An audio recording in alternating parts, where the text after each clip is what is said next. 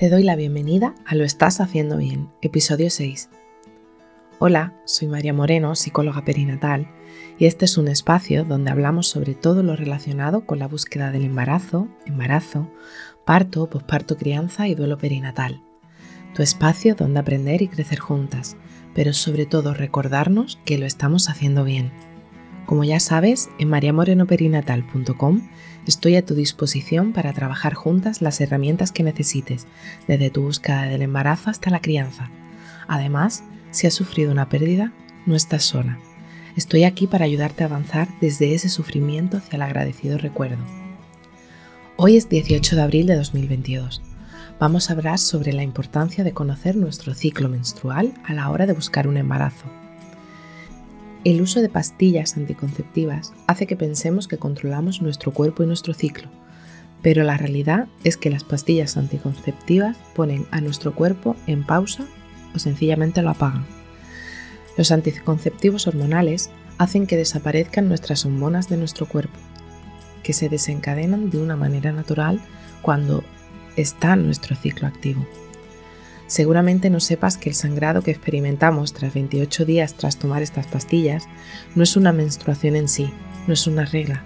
Se le llama sangrado por deprivación, provocado por una descamación del endometrio al hacer un descanso de 7 días. No quiero decir con esto que esté en contra de las pastillas anticonceptivas, pero mi realidad es que con 17 años, debido a un síndrome de ovario poliquísticos, me las recetó mi ginecólogo y no me explicó qué pasaba en mi cuerpo. Las estuve tomando hasta los 30 años, hasta que quise buscar bebé, pero en realidad es que mi condición me dio en la cara.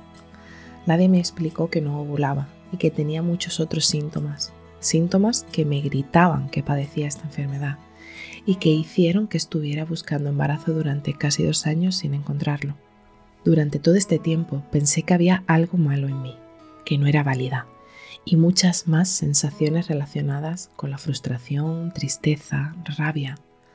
Tras dar con el diagnóstico con el paso de bastantes meses, casi dos años, logramos reactivar mi cuerpo para poder tener en mis brazos a mi bebé.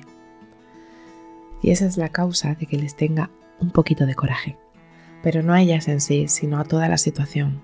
Al médico que no me lo dijo y también incluso a mí misma por no ir y ver por qué estaba tomando estas pastillas hasta los 30 años. 13 años en los que jamás comprobé qué le pasaba a mi cuerpo. Entonces, ¿cómo sé cómo es mi ciclo menstrual de verdad? Lo primero es decirte que el ciclo menstrual tiene cuatro partes. La primera se llama la fase menstrual, donde tenemos la regla. La siguiente sería la fase folicular o preovulatoria. La siguiente sería la fase ovulatoria, y la última sería la fase lutua o premenstrual. Cada una de ellas tiene una energía y hormonas diferentes. ¿Sabrías diferenciar estas cuatro fases en ti? Y no hablo solo de cómo está el moco cervical, que es en lo que nos fijamos en nuestra búsqueda de embarazo. Hablo de ti, de tu energía, de tus ganas, de tu fuerza. ¿Sabemos escuchar lo que nos dice nuestro ciclo menstrual de nosotras mismas? Lo ideal es que podemos llevar un registro de nuestro ciclo. En el blog hay una entrevista a Lorena Cáceres de Conciencia y Ciclo, donde nos habla sobre la importancia de hacer un registro diario durante todo nuestro ciclo y que después aproximadamente de tres ciclos podríamos empezar a ver patrones y en palabras de ellas sucede la magia. Y diréis, ¿qué magia?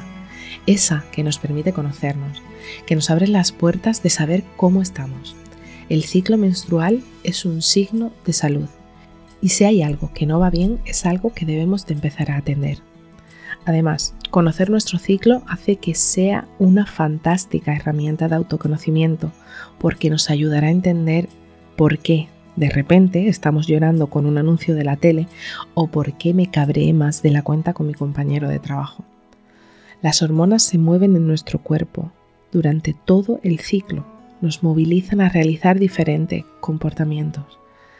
Así que si eres capaz de identificar en qué fase estás, te va a ayudar a poder lograr ese embarazo que tanto buscas. Así que alíate con tu cuerpo y atrévete a conocerte. Si estás en ese momento de quererte conocer, te abrazo fuerte. No estás sola. Y bueno, hasta aquí el episodio 6 de Lo estás haciendo bien. Recuerda que puedes ponerte en contacto conmigo en mariamorenoperinatal.com. Gracias por estar ahí, por estar al otro lado. Nos escuchamos mañana martes con temáticas relacionadas con el embarazo.